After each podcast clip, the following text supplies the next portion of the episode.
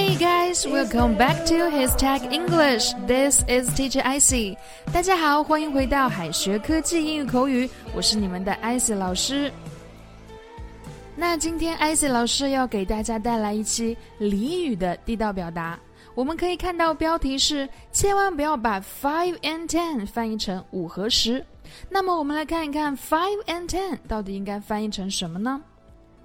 那么其实 five and ten 是 five and ten cents store 的一个简写，它的意思是杂货店、小零售店的意思。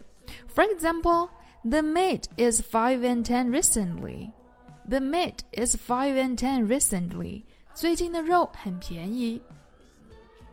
The next example is in a five and ten cent store, you can buy all manner of things.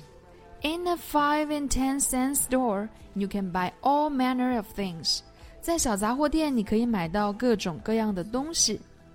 The next one is dip six. Dip six. Dip 就是表示深的意思，那 six 就是六，深六是什么意思呢？那么其实 dip six 表示丢掉、置之不理的意思。For example. The agency give me the suggestions the deep six.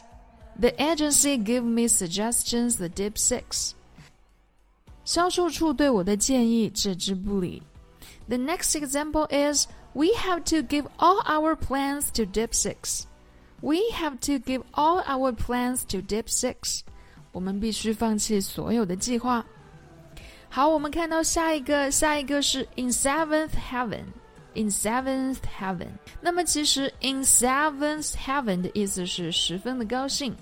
比如说，After I was given my first camera, I was in seventh heaven.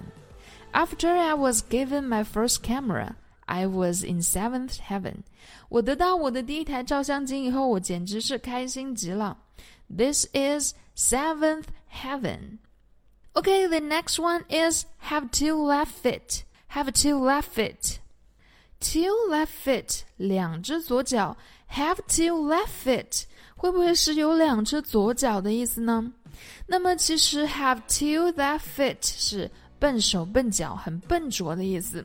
没有谁会有两只左脚，用两只左脚来形容别人笨手笨脚。比如说，My wife is a good dancer, but I've got two left feet. My wife is a good dancer, but I've got two left feet. 我太太舞跳的很好，但是我呢却笨手笨脚的。The last one is ten to one. Ten to one 就是字面意思十对一的意思，它表示压倒性的优势很明显，可以有十之八九，非常有可能的意思。For example, ten to one he'll be late. Ten to one he'll be late. 他十有八九得迟到。The next example is Ten to one, the teacher made a mistake. Ten to one, the teacher made a mistake. 很可能老师犯了一个错误。This is ten to one. 好啦，那么以上内容就是艾斯老师今天给大家带来的所有俚语的地道表达，你学会了吗？如果学会的话，就请转发点赞吧。那如果你喜欢艾斯老师的话，就请在评论里给我打 call。I'll be seeing you next time. 拜拜。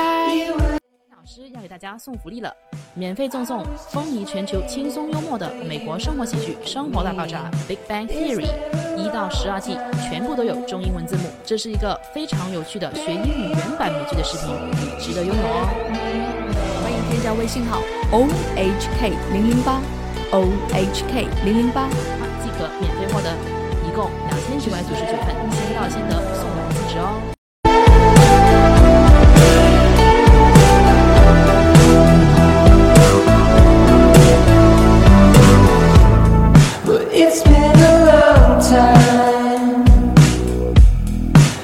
since you've been lonely. So what?